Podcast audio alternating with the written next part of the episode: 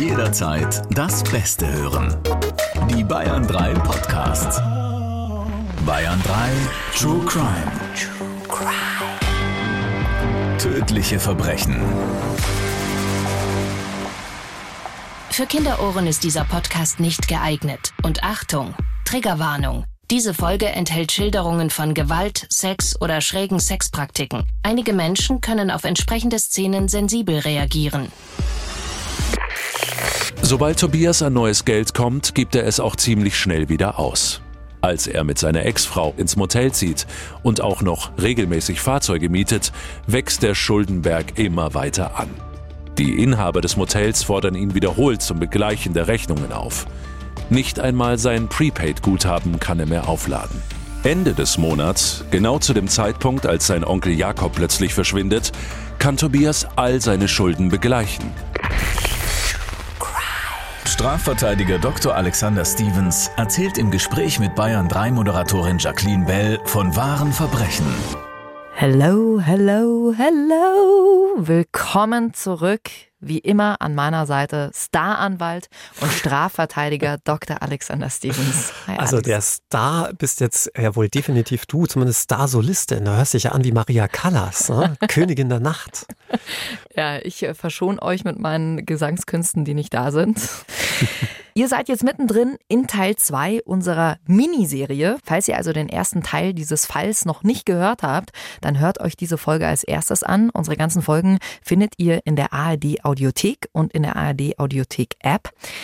Alex, magst du nochmal für alle, die die Folge zwar letzte Woche gehört haben, aber es vielleicht auch nicht mehr alles ganz auf dem Schirm haben, nochmal kurz zusammenfassen, worum es genau ging? Ja, es geht um Jakob, einem gelernten Kfz-Mechaniker, der eines Tages ermordet aufgefunden wird. Und man weiß auch relativ schnell, dass es sich hier um einen eiskalten, heimtückischen Mord handeln muss, denn die Leiche weist Strangulationsmarken von hinten auf. Die Polizei hat aber auch schnell einen Verdächtigen ausgemacht. Tatverdächtig ist kein geringerer als Jakobs eigener Neffe Tobias. Der hatte ihm im Vorfeld seiner Ermordung bei einem Autoverkauf geholfen und wusste daher auch, dass sein Onkel Jakob aus diesem Verkauf 2700 Euro generiert hatte. Und sie da, kurz nach dem Tod, kann der Neffe plötzlich akute Schulden begleichen.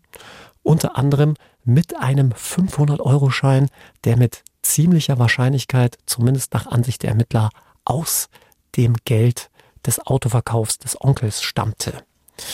Hinzu kommen dann noch ein paar weitere Indizien, nämlich, dass Tobias seinen Mietwagen penibelst gereinigt zurückgibt. Er riecht auch noch ganz frisch und gut nach Zitrus, sodass die Ermittler davon ausgehen, dass hier möglicherweise die Leiche mit dem Auto transportiert wurde und es deswegen so sauber gemacht wurde.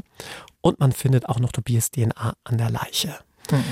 Alles schon ziemlich verdächtig und in der ersten Instanz wurde Tobias freigesprochen. Er wurde dann aus der Untersuchungshaft freigelassen. Die Staatsanwaltschaft hat dann aber Revision eingelegt. Der Bundesgerichtshof hat das dann genauso gesehen wie die Staatsanwaltschaft und hat dafür gesorgt, dass der Fall nochmal neu aufgerollt wird. Und siehe da, im zweiten Prozess, Jahre später, hielt man die Indizien zusammengenommen für so stark, dass das Gericht von Tobias Schuld überzeugt war und er bekam eine lebenslange Haftstrafe. Das Urteil Mord aus Habgier. Und jetzt kommt's, da knüpfen wir heute an. Eigentlich hätte Tobias nach diesem Urteil ins Gefängnis wandern müssen. Ist er aber nicht, denn Tobias ist abgehauen. Denn der Justiz ist ein Kardinalsfehler unterlaufen, aber ganz unfreiwillig. Denn der Beschluss des Bundesgerichtshofs mit dem das Urteil des zweiten Gerichts rechtskräftig wurde und Tobias deshalb auch damit sofort ins Gefängnis gehen musste, wurde per Post verschickt.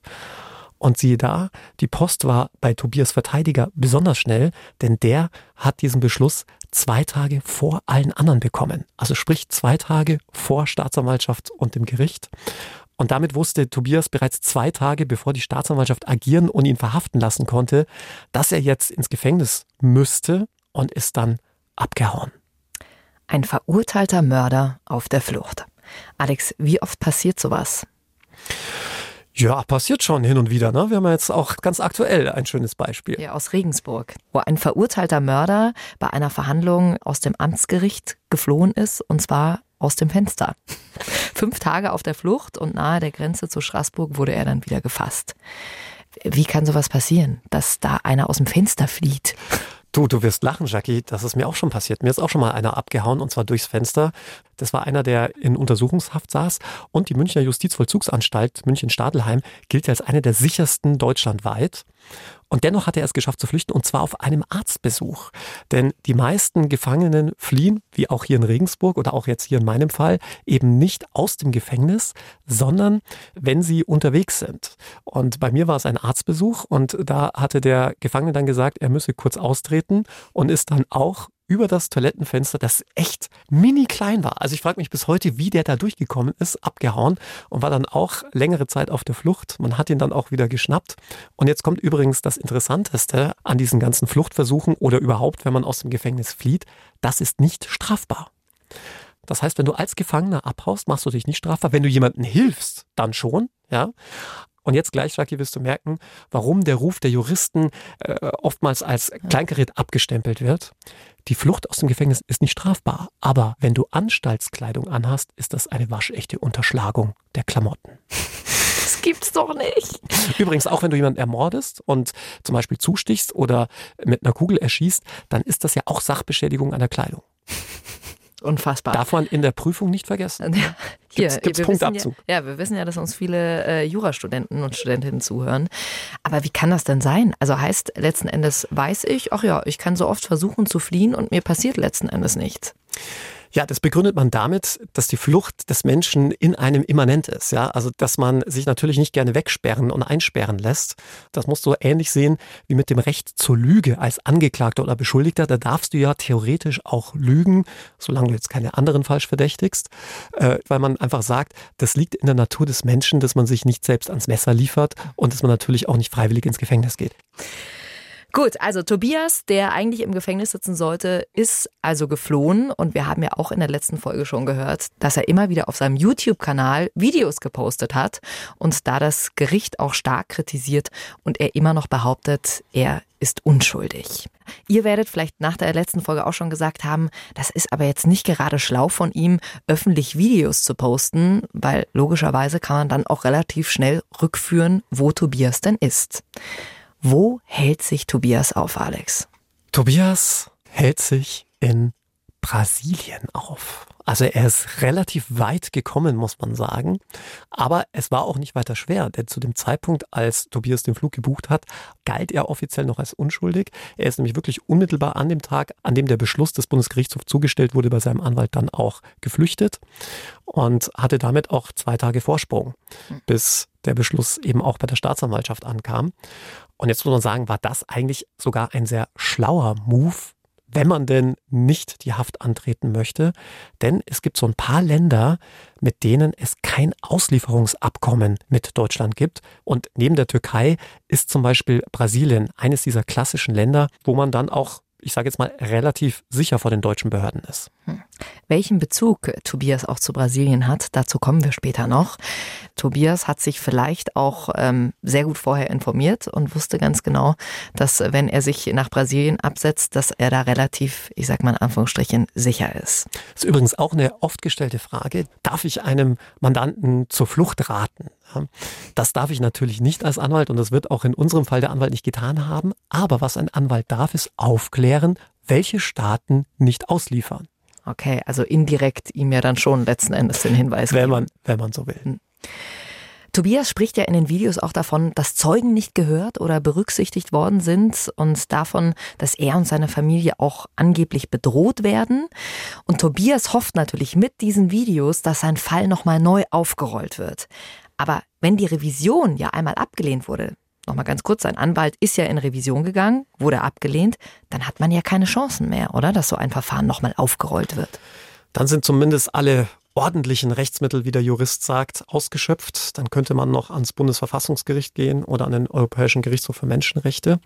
Aber da muss schon eklatant gegen Recht verstoßen worden sein, dass diese hohen Gerichte sich in einen solchen Fall einmischen, sage ich jetzt mal. Äh, das heißt, diese Chancen sind relativ gering. Was es dann auch noch gibt, ist die sogenannte Wiederaufnahme.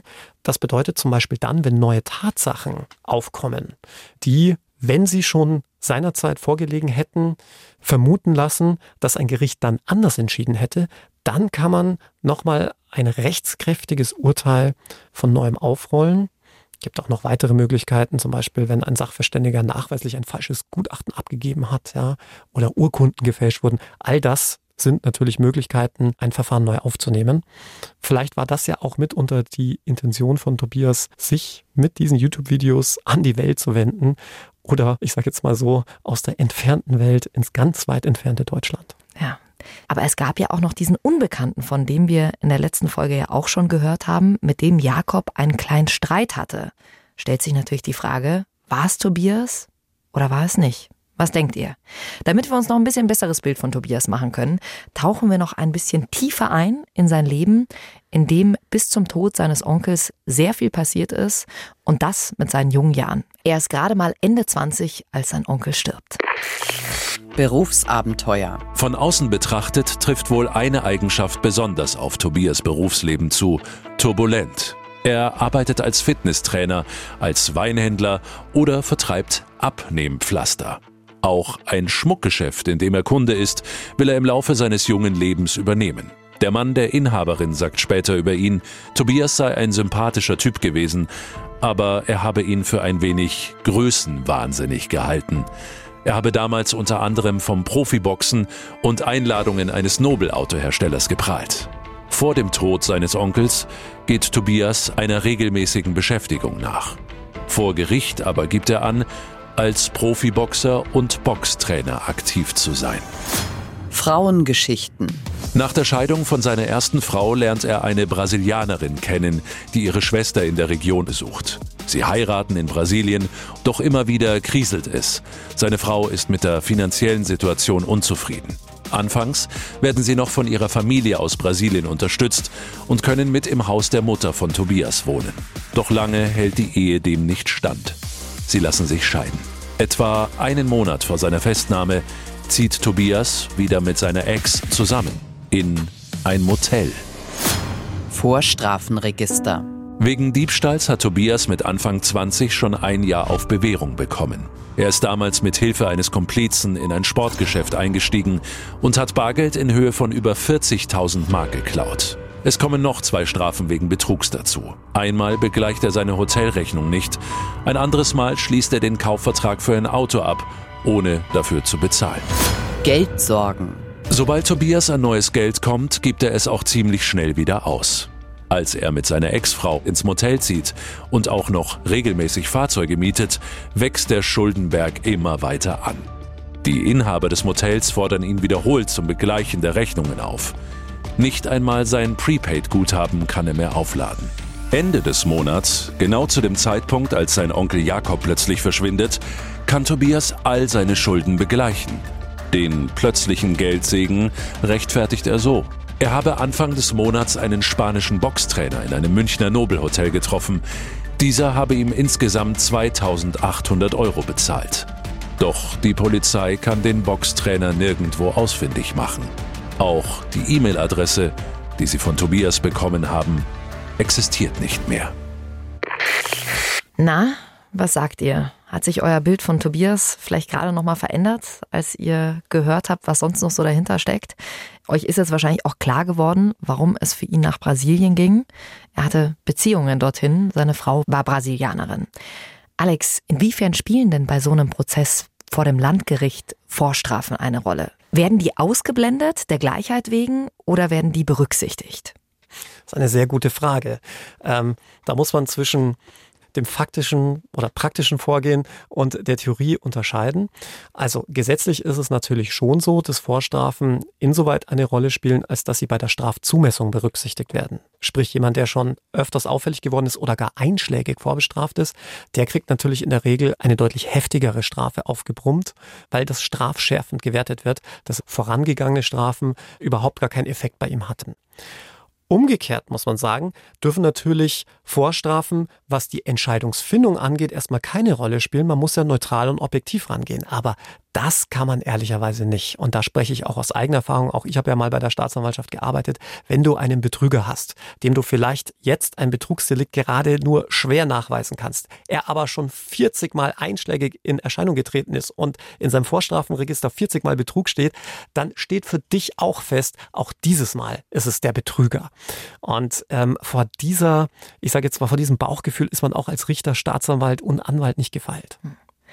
Ein ganz großer Punkt in diesem Verfahren war ja der, dass Tobias kurze Zeit nach dem Mord von Jakob seine Schulden beglichen hat.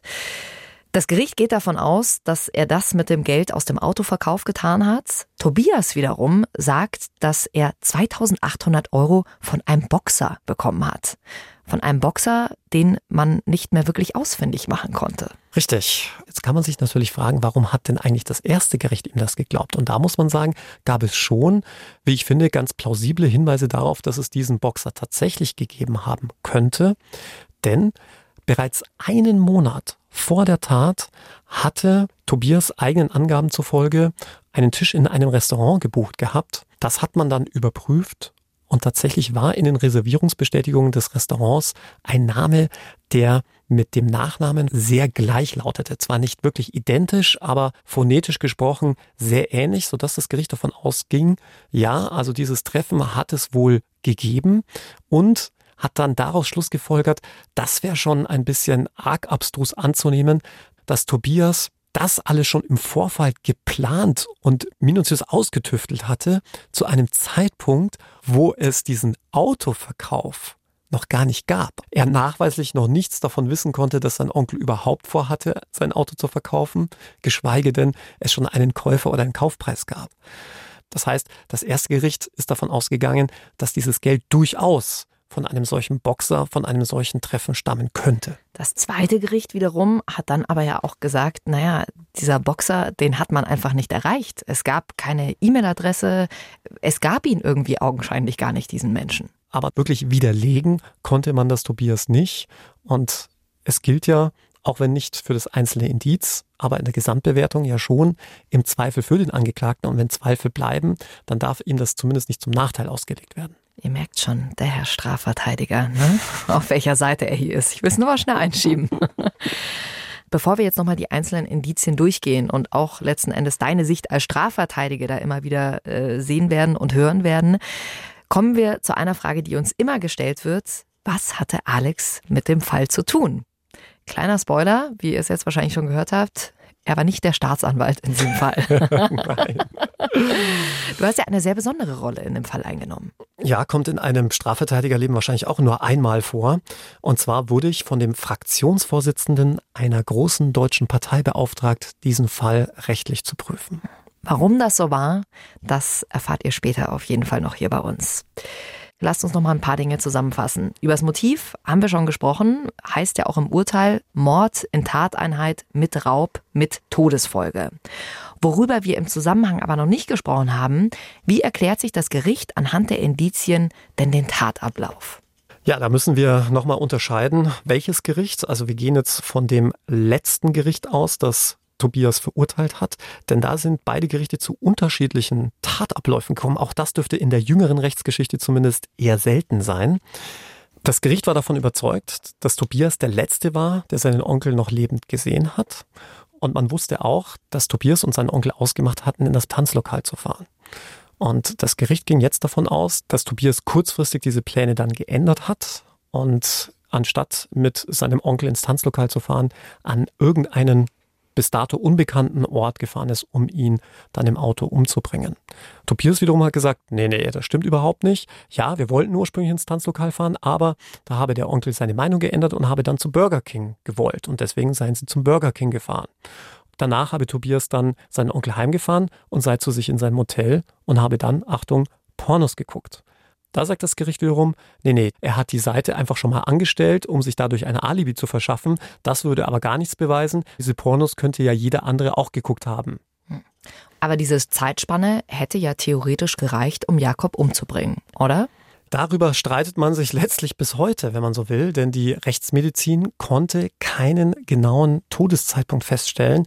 Die Feststellungen der Rechtsmedizin waren sehr, sehr schwammig. Rein theoretisch hätte der Onkel auch noch tags drauf oder sogar noch zwei, drei Tage später umgebracht worden sein können.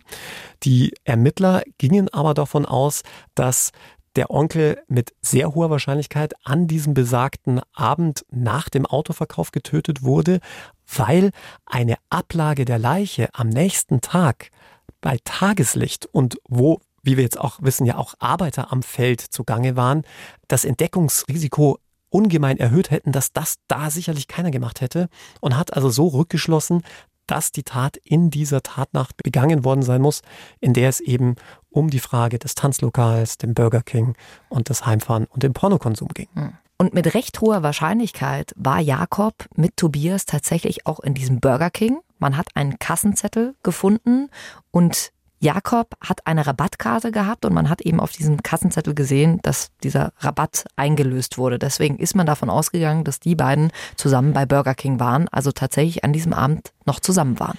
Und da war die Ermittlerarbeit wieder wirklich sehr, sehr spannend, denn die Ermittler hatten tatsächlich herausgefunden, dass Jakobs Leibspeise ein Doppelwhopper war. Und just in dem Zeitraum, zu dem Tobias angegeben hatte, beim Burger King gewesen zu sein, hatte man in dem Kassenjournal von Burger King eben einen Kauf eines Doppelwhoppers mit einer Rabattkarte festgestellt. Und man hat dann auch in Jakobs Wohnung eine leere Doppelwhopper-Verpackung gefunden, sodass man jetzt natürlich schon rückschließen könnte, Jakob ist dann, wie Tobias angegeben hat, tatsächlich nach Hause gefahren worden und hat da seinen Doppelwhopper gegessen. Da hat aber dann das Gericht wieder gesagt, ja, wer sagt denn, dass diese leere Verpackung vom Doppelwhopper ausgerechnet von diesem Doppelpop Doppelpopper, Doppelwhopper war. Also du siehst, dieses Ping-Pong-Spiel, das, das geht sowas von in die Länge und kannst du eigentlich ad absurdum führen. Es wurde sogar noch ein ganzes Stück weit interessanter, denn die Rechtsmedizin hat natürlich auch den Mageninhalt von Jakob untersucht und festgestellt, ja, er hatte etwas gegessen, allerdings zehn Stunden vor seinem Tod. Das bedeutet, hätte Jakob wirklich den Doppelwhopper gegessen, kann Tobias nicht der Mörder sein, denn dann hätte Jakob erst zehn Stunden nach Verzehr dieses Doppelwhoppers getötet worden sein können. Und zu diesem Tatzeitpunkt hatte Tobias allerdings ein Alibi. Also die Vermutung des Gerichts, Tobias hat Jakob im Auto erdrosselt, bevor er den Burger essen konnte. Und hat ihn dann einfach selbst gegessen oder weggeworfen oder wie auch immer. Der nächste Punkt, den du gerade ja auch schon angesprochen hast, als man den Onkel aufgefunden hat, hatte er dieselbe Kleidung an wie beim Autokauf. Würde also dafür sprechen, dass er an diesem Tag umgebracht wurde. Es war tatsächlich laut Zeugenaussagen so, dass Jakob durchaus seine Kleidung auch mehrere Tage getragen hat. Also war das wiederum eigentlich kein wirklich tragendes Indiz. Zum anderen würde es ja auch nicht dagegen sprechen, dass wenn man die Nacht zum Beispiel durchgemacht hat, dass man dann diese Kleidung auch noch Stunden später trägt. Aber wir wissen ja auch, dass Jakob sich für den Besuch im Tanzlokal immer ganz besonders rausgeputzt hat. Stimmt. Da hatte man aber auch Überlegungen dahingehend angestellt, dass Tobias seinem Onkel vielleicht schon vor der Fahrt zu dem besagten Tanzlokal abgesagt hatte oder man die Pläne geändert hatte, denn man konnte feststellen, dass es im Vorfeld dieser besagten Abholung noch zu einem Telefonat gekommen war. Auch da war man sich also nicht sicher, ob man sich vielleicht schon vor der Tat zu dem Tanzlokal dazu entschieden hatte, gleich zum Burger King zu fahren. Hätte so sein können, aber eben auch anders. Schwierig. Aber die Obduktionsergebnisse und die Gutachten rund um die Todesumstände sind ja auch sehr spannend. Die hatten ja außerdem ergeben, dass Jakob von hinten erdrosselt wurde in einer sitzenden Position. Das Gericht ist also davon ausgegangen, der Mord muss im Auto passiert sein, das ja penibel gereinigt wurde. Ja, der Rechtsmediziner hatte wörtlich gesagt, sitzende Position könnte also durchaus ein Stuhl gewesen sein und daraus schloss man dann eben auf den Autositz. Warum es dann nicht doch auch der Stuhl in der Wohnzimmerküche gewesen sein könnte, das hat das Gericht dann nicht weiter thematisiert, aber der Rechtsmediziner hatte ausgesagt, dass es häufig, nicht immer, aber häufig so ist, dass wenn man erdrosselt wird, das wissen ja auch viele True Crime Fans, reflexartig einnässt, weil man das dann nicht mehr halten kann. Und zu einer solchen Urineinnässung war es auch laut dem Sachverständigengutachten gekommen und auf dem Beifahrersitz in Tobias Mietwagen hat man kein Urin gefunden. und die Kriminaltechnik hat diesen Sitz wirklich komplett zerlegt. Was wiederum dafür spricht, dass Tobias Jakob im Auto erdrosselt hat, ist dieser Clip, der bei der Abdeckung gefehlt hat. Also wenn wir uns jetzt mal vorstellen, Tobias erdrosselt Jakob von hinten mit einem Seil oder was auch immer, ist ja so viel Druck drauf, dass schon mal gut diese Plastikabdeckung letzten Endes rausfallen kann. Wäre zumindest denkbar. Das Gericht hat es allerdings versäumt, ein entsprechend biomechanisches Gutachten in Auftrag zu geben. Auch da könnte man sicherlich nochmal ansetzen, ob das überhaupt möglich wäre vom Kraftaufwand, dass dann ein solcher Clip dann rausspringt. Aber keiner wusste, ob dieser Clip schon vorher rausgebrochen war, bevor Tobias dieses Auto angemietet hat oder dieser Schaden während Tobias Mietzeit entstanden ist. Und auch da würde ich ganz klar sagen, im Zweifel für den Angeklagten. Hm. Welchen Punkt ich auch noch kurz ansprechen möchte, Alex, weil ich die Ermittlungen hier auch sehr interessant finde.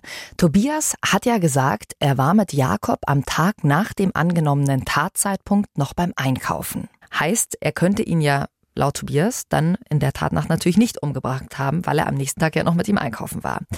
Und man hat ja tatsächlich Wurst im Kühlschrank von Jakob gefunden. Und auch dieser Zettel, der auf dieser Packung drauf war, hat mit einem Betrag in der Kasse übereingestimmt. Und jetzt kommt das große Aber, niemand hat Jakob gesehen. Ja, es ist richtig, dass bei dem besagten Discounter in welchem Tobias mit seinem Onkel Wurst kaufen gewesen sein will, es keine Videoüberwachung gab, sodass man das so natürlich mit absoluter Sicherheit nicht beweisen konnte.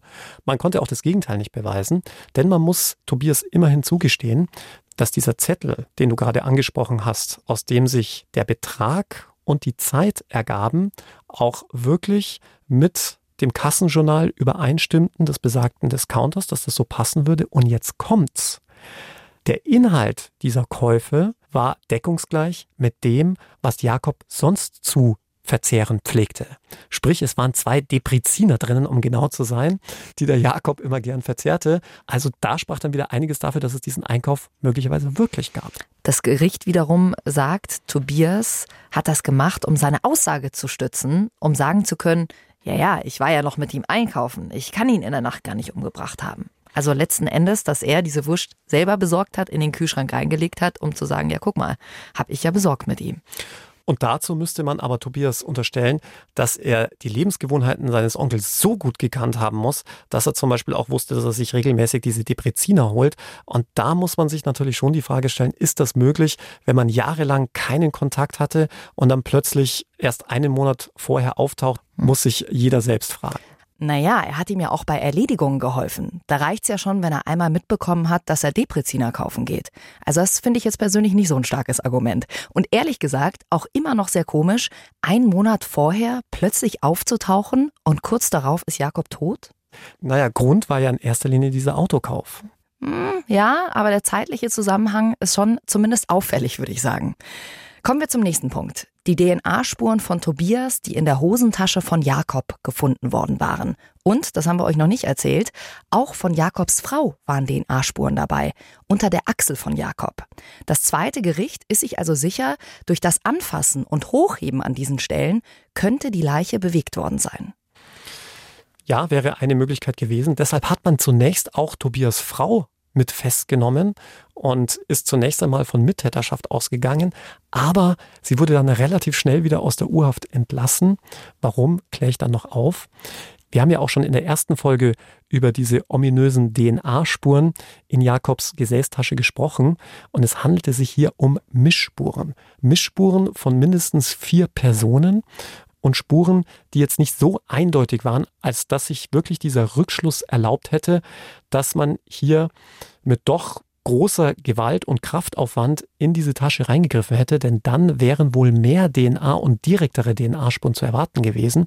Und der Gutachter, der DNA-Sachverständige, hatte vor Gericht ausgesagt, dass auch durch das bloße Händeschütteln die DNA von Tobias Hand, also kleine Hautschüppchen, auf Jakobs Hand übertragen worden sein können. Und sobald Jakob sich dann in seine Gesäßtasche fasst, um zum Beispiel seinen Geldbeutel da reinzustecken oder rauszuholen, dann auch eine entsprechende Übertragung stattgefunden haben könnte. Das war also nicht auszuschließen. Und was diese Spuren unter der Achsel angeht, sagte der Gerichtsgutachter dann auch, dass es da genauso zu einer Übertragung gekommen sein könnte.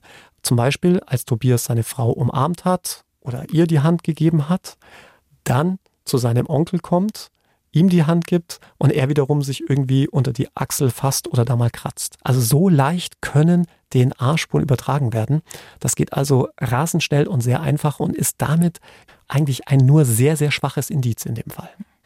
Unser nächstes Indiz, das wir in der letzten Folge auch schon kurz angerissen haben, Jakob hat ja diese 2700 Euro fürs Auto bekommen. Man hat dann festgestellt, dass Tobias am nächsten Tag seine Schulden bezahlt hatte und er bezahlt mit 500 Euro Schein seine Schulden zum Beispiel im Motel. Die Ermittler haben da ja ganze Arbeit geleistet, haben dann diesen 500-Euro-Schein ja schon in der Bank gefunden. Das Motel hat diesen 500-Euro-Schein schon eingezahlt und haben dann feststellen können, dass das tatsächlich ein Schein von diesem Autoverkauf gewesen sein muss. Alex, klär uns nochmal auf, wie Sie das ganz genau rausgefunden haben. Ja, also um das nochmal zu erklären, weil es ja doch einigermaßen kompliziert ist. Der Autokäufer, der Jakobs Auto gekauft hatte, hatte angegeben, das unter anderem mit fünf 500-Euro-Scheinen getan zu haben. Diese 500-Euro-Scheine, die hatte er wiederum aus einem anderen Verkauf. Da hatte er 13 500-Euro-Scheine bekommen und sieben dieser 500-Euro-Scheine hatte er noch. Und diese Seriennummern hat man sich dann angeguckt und mit der Seriennummer des 500-Euro-Scheins verglichen, auf dem man Tobias Fingerabdruck gefunden hatte. Und siehe da, die waren relativ identisch. Sprich, wenn die Nummer auf Tobias 500-Euro-Schein die Nummer 20 war, dann waren die Nummern auf den Scheinen des Autokäufers, die er noch hatte, 3, 6, 7, 9 und 10. Das heißt, die waren nicht weit auseinander. Und wenn man sich vor Augen führt, dass es, was weiß ich, wie viel zigtausende 500-Euro-Scheine in Deutschland gibt, die Seriennummern dann so ähnlich sind, dass sie schon fast direkt fortlaufen, dann muss man dann schon sagen, da liegt der Verdacht nahe, dass der aufgefundene 500-Euro-Schein tatsächlich auch aus diesem Autokauf stammt. Aber die Bundesbank, die dazu dann befragt wurde, hat gesagt, na ja, also so hundertprozentig ist dieser Rückschluss nicht. Denn es war ja doch eine Lücke von einigen Stellen. Ne? Also das Gericht stellte dann fest, zwölf Nummern war der Unterschied. Das würde ja schon zumindest die Möglichkeit erlauben, dass es sich dann doch nicht direkt aus dieser Serie handelte, sondern ein anderer Schein. Boah, aber das wäre ja für Tobias wie ein Sechser im Lotto gewesen. Also wie groß ist denn die Wahrscheinlichkeit, dass dann genau so ein Schein, der tatsächlich nur, ich sage jetzt mal nur zwölf Nummern entfernt ist, bei dir wirklich landet? Gebe ich dir absolut recht. Aber jetzt kommt das entlastende Moment. Wer sagt denn, dass dieses Geld, wenn es denn aus dem Autokauf stammte, nicht freiwillig in Tobias Hände gelangt ist? Dass der Onkel ihm eine Art Provision gegeben hat, dafür, dass er ihm bei diesem Autokauf geholfen hat. Immerhin ein Monat Vorbereitungszeit. Er hat das Ganze angeleiert. Er hat den Autokauf mit abgewickelt. Und wer sagt einem nicht, dass der Onkel dem Tobias dieses Geld möglicherweise auch geliehen hat? Aus sicheren Quellen weiß man aber auch, dass Jakob gesagt hat, er braucht das Geld, weil er sich ein anderes Auto kaufen will. Tobias hat sich ja immer wieder kurzfristig und für kurze Zeit Geld von Freunden und Bekannten geliehen. Derjenige, von dem er sich zuletzt Geld geliehen hatte, bei dem hatte er sich gerade mal für eine Woche Geld geliehen. Und da würde sich das dann schon ausgehen, wenn er seinem Onkel sagt, du, du kriegst das Geld in einer Woche zurück, dann kann er sich nämlich dann auch in einer Woche wieder sein Auto kaufen. Hm. Fragen über Fragen. Alex, gehen wir mal davon aus, Tobias hat das Geld von seinem Onkel geklaut, nachdem er ihn umgebracht hat. Müssen dann die Zeugen, also die Gläubiger, an die Tobias dieses Geld zurückgezahlt hat? das Geld bei der Polizei wieder abgeben? Weil es ist ja gestohlenes Geld. Ja, du sprichst eine sehr interessante Frage an, mit denen sich Jurastudenten so, ich glaube, so im zweiten, dritten Semester auseinandersetzen und plagen müssen. Mhm. Da geht es um den Eigentumserwerb an gestohlenen Sachen und um die Frage der sogenannten Vermischung und Vermengung. Und bei Bargeld ist es so, dass sobald du Bargeld in deinen Besitz nimmst, sich das ja mit deinem anderen Bargeld vermischt. Und damit ist überhaupt nicht mehr feststellbar, welche konkreten Scheine dem anderen gehört haben. Deswegen geht es dann nicht nur in deinen Besitz, sondern in dein Eigentum über. Denn das ist ein Unterschied juristisch gesehen, Besitz und Eigentum. Eigentum ist derjenige, dem es auch wirklich gehört, ja, der damit tun und lassen kann, was er will. Und der Besitzer ist derjenige, der es quasi in den Händen hält. Also wenn ich dir jetzt hier mein Handy gebe, dann bist du Besitzer meines Handys, ich bin aber trotzdem trotzdem weiterhin Eigentümer. Mhm. So, haben wir wieder was gelernt. Haben wir wieder was gelernt. Jetzt lass uns noch mal kurz über die EC-Karte sprechen, die wir auch in der letzten Folge schon kurz angesprochen haben, die ja einen Tag nach der Verhaftung von Tobias auf der Straße gefunden wurde. Genau, das war ja letztlich auch mit ausschlaggebend für das erste Gericht, Tobias nicht zu verurteilen, weil die gesagt haben, diese EC-Karte, die war noch so frisch, also völlig unverschmutzt, obwohl sie an einer stark befahrenen Straße lag, dass diese EC-Karte noch nicht lange dort gelegen haben konnte. Und weil Tobias ja schon in Urhaft war, er sie jedenfalls dort nicht hingelegt haben konnte. Jetzt könnten natürlich ein paar Schlaue auf die Idee kommen, ah, Moment mal, wir haben doch noch von Mittäterschaft gesprochen mhm. und möglicherweise hat die Frau die EC-Karte dort hingelegt. Aber jetzt kommt das Totschlagargument, denn wenn seine Frau die Mittäterin gewesen sein soll, die bei der Leichenbeseitigung mitgeholfen hat, sprich daher die DNA-Spuren unter Jakobs Achsel herrühren, dann stellt sich natürlich schon die Frage, wer dann bitte die Pornos geguckt hat. Das war dann auch für die Ermittler überzeugend genug zu sagen, ah, die wird wahrscheinlich eher nicht die Mittäterin gewesen sein. Ja, so wird ein Pornoaufruf also mal schnell zum Indiz. Ihr habt es wahrscheinlich schon gemerkt, Alex ist sehr oft einer Meinung mit dem ersten Urteil, also mit dem Gericht Nummer eins, das Tobias freigesprochen hat.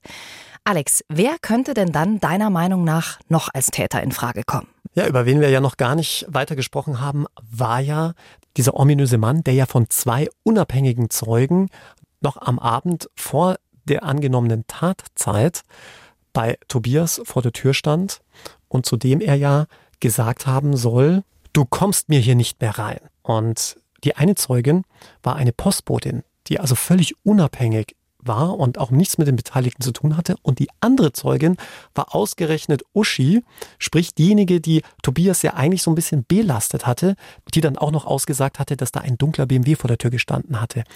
Diesem Ermittlungsansatz ist man gar nicht weiter nachgegangen.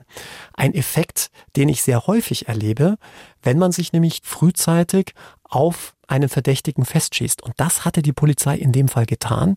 Für sie war klar, wenn jemand mit einem 500-Euro-Schein bezahlt und bei dem Mordopfer 500-Euro-Scheine fehlen, dann ist das unser Täter, ohne dieser anderen Spur weiter nachzugehen. Und fünf Jahre später, also in dem zweiten Prozess, konnte man dieser Spur ja gar nicht mehr nachgehen. Da war dann alles schon vorbei.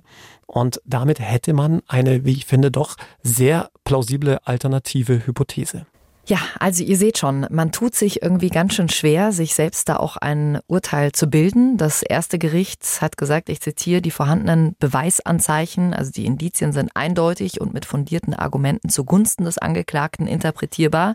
Und das zweite Gericht hat dann gesagt, zusammengenommen sprechen die Indizien doch eine eindeutige Sprache und hat entschieden, Tobias muss ins Gefängnis gehen. Einsperren konnten sie ihn dafür nicht. Tobias ist ja nach Brasilien geflüchtet. Und jetzt die große Frage der Fragen, Alex. Was ist seitdem passiert? Tobias ist, obwohl er im vor Auslieferung sicheren Brasilien war, Tage später tatsächlich freiwillig zurück nach Deutschland geflogen, in dem absoluten Wissen, dass er hier ja verhaftet und ins Gefängnis gebracht werden würde. Immerhin war er wegen Mordes rechtskräftig verurteilt worden. Und darauf wurde dann die Presse aufmerksam, weil die sich gefragt haben, wer würde sowas tun, wenn er schuldig ist? Und so gewann der Fall große Aufmerksamkeit. Deshalb witterte der Fraktionsvorsitzende hier möglicherweise einen Justizskandal. Und deshalb bat er mich dann, diesen Fall rechtlich zu prüfen, inwieweit hier auch die Aussichten auf eine erfolgreiche Wiederaufnahme gegeben sind. Und zu welchem Ergebnis bin ich gekommen? Die Chancen einer Wiederaufnahme stehen noch nicht mal sonderlich schlecht.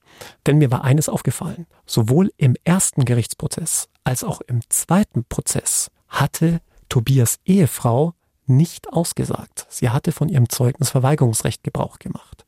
Würde sie jetzt aussagen, dass Tobias an der mutmaßlichen Tat nach die ganze Zeit bei ihr gewesen ist, dann wäre das eine neue Tatsache und damit müsste man wohl das Verfahren nochmal neu verhandeln und würde dann an diesem Alibi wohl nicht mehr vorbeikommen, denn das Gegenteil ließe sich schlicht und ergreifend nicht beweisen. Naja, aber es könnte dann natürlich eine Falschaussage sein, oder? Ja, wie es dann wirklich war, weiß man nicht, aber das ist ja oft so. Juristische Wahrheit und die tatsächliche Wirklichkeit liegen dann doch weit auseinander. Ja, und genau das ist es ja oft für den Nichtjuristen, dass einem das dann schwerfällt, das auch so anzunehmen. In unserem Fall landet Tobias am Ende also doch in Haft. Wie ist denn jetzt der aktuelle Stand gerade, Alex? Ganz genau weiß ich es nicht, weil ich ja nicht von dem Mandanten mandatiert war, sondern eben nur dieses Rechtsgutachten erstellen sollte. Aber von dem, was ich gehört habe, will Tobias auf jeden Fall dieses Wiederaufnahmeverfahren durchziehen. Mit welchen Gründen, das weiß ich nicht. Hm. Ich glaube tatsächlich, dass Tobias hier falsch verurteilt wurde. Denn mir ist nicht ganz klar, wie das Gericht bei der Ausgangslage von einem Mord sprechen konnte, ob es jetzt ein Totschlag war, ein Mord oder vielleicht doch ein gänzlich anderer Täter. Ich erinnere nur an den schwarzen BW und das Streitgespräch, das ja offensichtlich stattgefunden hat. Da muss ich ganz ehrlich sagen, da ist mir die Indizienkette zu dünn und da würde für mich schon ganz klar der Zweifelsgrundsatz sprechen, den auch das erste Gericht ausgesprochen hat, im Zweifel für den Angeklagten. Was für ein unglaublicher Fall. Wahrscheinlich raucht euch allen etwas der Kopf nach den teils ja nicht ganz einfachen Sachverhalten bei den einzelnen Indizien. Ein wahnsinnig umfangreicher Fall, den wir hier versucht haben, so gut wie möglich aufzudröseln.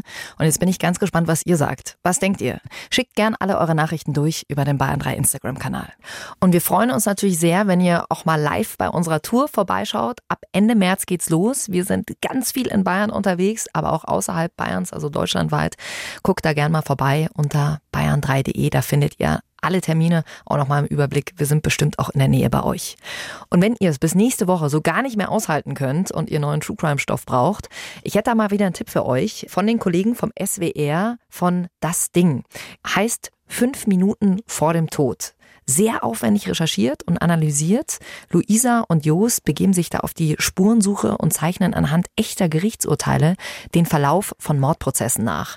Dann gibt's noch die SWR-Reporterin Elena, die erklärt dann auch das komplizierte Rechtssystem das hier bei uns im Podcast Alex übernimmt. Und sie haben auch immer wieder Gäste aus der Kriminalbranche mit dabei, wie zum Beispiel forensische Psychiater oder Psychiaterinnen, die erklären, wie Täter wirklich ticken. Sehr interessanter Podcast findet ihr auch in der ARD Audiothek App und den Link, den packe ich euch natürlich auch nochmal in die Show Notes rein. So, Alex, welchen Fall von dir werden wir nächste Woche zu hören bekommen? Es ist wieder ein sehr skurriler Fall, wie soll es anders sein, in dem die Tatwaffe sich in einem Stoffbeutel befindet und eine, so viel verrate ich, schlagende Rolle gespielt hat. Ich habe ja gehört, die beste Mordwaffe ist eigentlich ein Eiszapfen, weil es den nicht mehr gibt. Das ist eigentlich echt lieb formuliert. Ja, weil er dann wegschmilzt, gibt es keine Tatwaffe mehr, auf der sich dann auch irgendwelche Spuren, also Fingerabdrücke oder den Arschbaum befinden könnten. Ja, ich habe es selbst noch nie ausprobiert. Ähm, ich bin beruhigt. Du kannst mir, kannst mir gerne deine Erfahrungen mitteilen. Hey, wir freuen uns, wenn ihr nächste Woche wieder mit dabei seid und äh, bleibt uns gesund. Lasst es euch gut gehen. Bis dahin. Bussi. Baba. True Crime. Tödliche Verbrechen. Noch mehr packende Podcasts jetzt auf bayern3.de.